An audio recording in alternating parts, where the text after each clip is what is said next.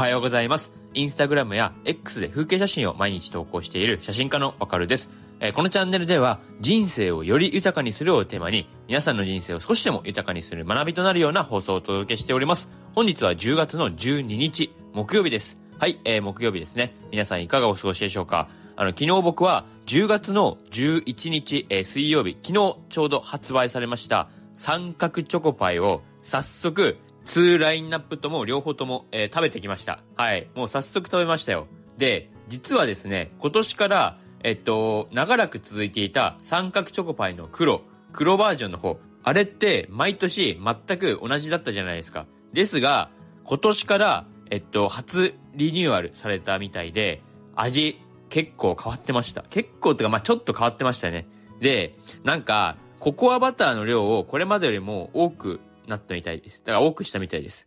で、なんかチョコの濃厚さを増したみたいな、はい、感じなんですけど、じゃあ僕が食べてみて、実際、えー、どうだったか、どう思ったのかと言いますと、はい、正直に言いますと、えー、例年のいつもの、えー三角チョコパイの黒の方が美味しかったなっていう風に感じました。はい。そうなんですよ。これが正直な、もう忖度なしの感想です。まあでも美味しいことには変わりないんですよ。美味しいことは美味しいです、ちゃんと。ただ、いつもの去年までの三角チョコパイ黒の方が、んなんか好みだなっていう。まあ自分的にはあっちの方が好みかな、みたいな。はい、そんな感じです。で、あともう一種類が、えっと、ザグザグミルクキャラメルという、はい、これも新しく登場した、えー、ラインナップですね。はい。まあ、これは、まあまあ、美味しかったです。はい。そんな感じです。えー、まあ、黒が変わったっていうのはでもでかいですよね。ただ、えーもうこれ期間限定ですので、これもう気づいたらなくなってますんで、もう気づいたら、だから年、年明けるくらい、うん。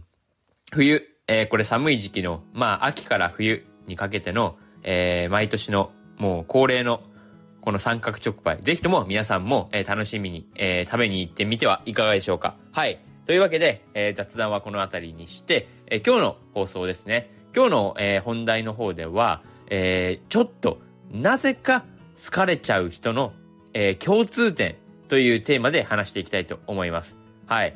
えーよくいるじゃないですか、世の中に。えっと、なぜかこの人好かれるんだよなっていう、はい。そういう人の特徴を僕は見つけてきたんで、はい。この放送を通して、皆さんもなぜか、えー好かれちゃう人に、ぜひとも、えーもうなりましょうという形で、はい、えー放送をお届けしたいと思います。もう今日から、えー好かれちゃう人に、えーさせます。というわけで、えー今日の放送、ぜひとも、えー最後までお付き合いください。よろしくお願いします。さあ、改めまして、本日のテーマは、えーなぜか好かれちゃう人の共通点ということで、えーこの人と話していて、いや、楽しいなとか、もっと話したいなって思われる人もいれば、じゃあ逆に、えっと、いや、この人、ちょっと、うーん、なんか、えー苦手なタイプの、え人だな、みたいな風に感じることもありますよね。この、なんだか好かれちゃう人と、なんか苦手なタイプな人だなっていう風に思われてしまう人。これ何が違うのかと言いますと、びっくりするほど、ほんのわずかな違いです。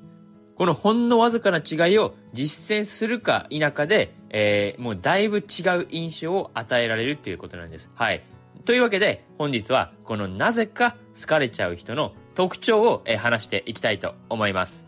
もう誰にでもできる簡単なことですので、早速明日から、いやもう今日から実践していきましょう。はい。で、まずじゃあ一つ目ですね。えー一つ目の、えーこのなぜか好かれちゃう人の特徴は、あいうえおを多用するっていう。はい。いきなり何のこっちゃって思われた方たくさんいると思います。ですが、まあこれは要するに、えーよく盛り上がる人っていうことです。うわ、すごっえ、やば、すごいみたいな感じで、よく驚く人と、あ、そうなんだ。うーん、みたいな感じで、えー、なんか全然驚かない人とかだと、かなりなんかしらけてしまうみたいな雰囲気あるじゃないですか。これですよ。で、特にこの盛り上がれる人で、えっと、なぜか好かれちゃう人っていうのは、このあいうえおを多用するんですね。このあいうえおっていうのが、例えば、あ、いいね、うーん、え？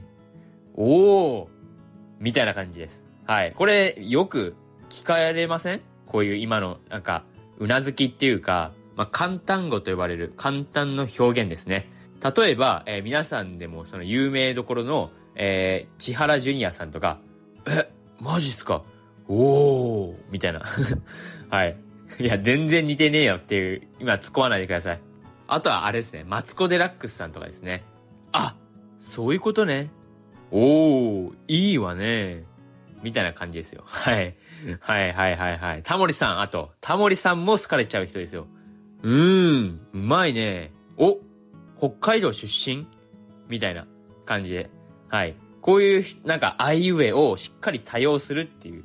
まあ、あとは例えば、僕が思う、えー、なぜか好かれちゃう人の例として、えっと、所ジョージさんとか、あと出川さんですね。出川哲郎さんとか、あと伊藤麻子さんとか、はい、が該当するんじゃないかなっていうふうに思います。もう、出川哲郎さんとか、まさにですよね。もうまさに、これ、なぜか好かれちゃう人の特徴。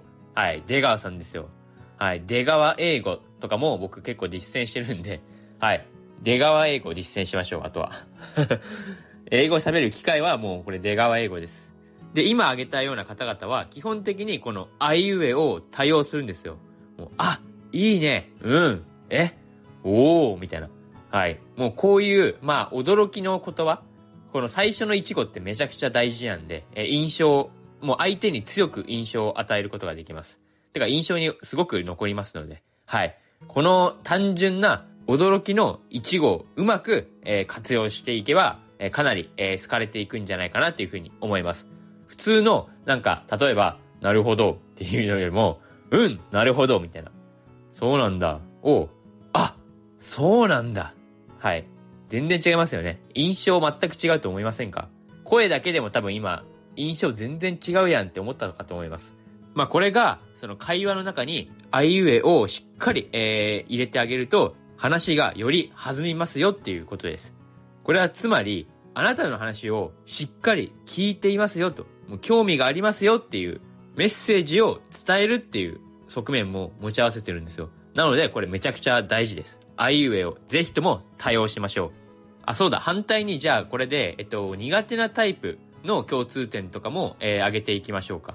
えー、この苦手なタイプの共通点っていうのが、実は今日のボイシーの、えー、ハッシュタグ企画なんですよ。はい。で、まあ、僕的には、まあ、苦手なタイプっていうのは、まあ、苦手なタイプだなって思われがちな人っていうのは、やっぱり、えっと、他人を否定してしまうような人ですね。まあ、というか、す、べ、て否定から入ってしまう人。はい。この、最初からもう否定で入ってしまうような人っていうのは、確実に、えっと、苦手だなってか、苦手なタイプだなって思われるような人の特徴だと僕は思っております。あと、そうですね。まあ、いっぱいありますけど、特にこれだなって思うのが、他人との価値観の違いを尊重できない人ですね。はい。これって、まあ結構ありますよね。なんか異なる価値観っていうか、あの、基本人と人ってみんなそれぞれ価値観ってたくさん異なるじゃないですか。たくさんっていうかめちゃくちゃ異なるんですよ。で、その価値観の違いを尊重できない人。はい。そういう人、まあこの価値観の違いを受け入れられないっていう人は、まあ苦手だな、みたいな。苦手なタイプだわって思われるんじゃないかなっていう、はい、思ったりしますね。うん。まあ苦手なタイプっていうのはまあそのこら辺にしといて、えー、なぜか好かれちゃう人、えー、続きですね。えー、なぜか好かれちゃう人の特徴としては、え、相手の名前をたくさん、え、呼んであげる人です。はい。これ、要するに、えっと、やっぱり人って認知されると、まあ名前を呼ばれると嬉しいって思うまあそういう習性があるんですよ。なので、この名前をしっかりと、え、読み上げる、まあ読み上げるとか読んであげる人っていうのは、え、好かれる傾向にあると思います。はい。なので、その、すぐ名前を覚えてくれる人とか、あの、結構親しみ湧きません？はい。なんか、例えば下の名前で、なんかすぐに呼んでくれたりとか、うん、なんか覚えてくれたりとか、うん。やっぱり、その、認知するとか認知されるっていう、この力ってえ結構でかいなっていうふうに思います。はい。で、あとは、これはよく言われる、もう肯定してくれる人ですよ。要するに、まあ、それわかるわーとか、いやー、やっぱそうだよね、みたいな感じで、しっかり共感してくれる人。もう、まあ、共感の意を示す。まあ、肯定で入ってあげる人ですね。えっと、嫌われてしまうようなタイプの人であげた、えっと、否定から入ってしまう人の真逆ですよ。もうしっかり肯定からまず入ってあげるっていう。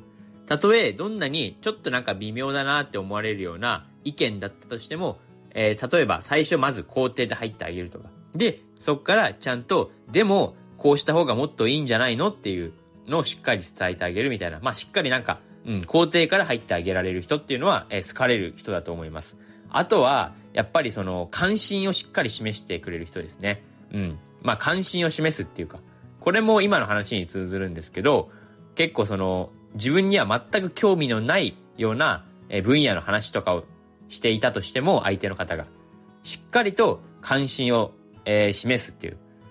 それちょっと全然僕知らないんで、逆にその魅力もっと教えてくださいみたいな。こういうスタンスの人っていうのは、絶対好かれます。はい。これはもう僕自身も結構意識していて、もう必ずこういう風に、もうどんどん教えてくださいっていうスタンス大事にしております。はい。あとは、称賛してくれる人ですね。うん。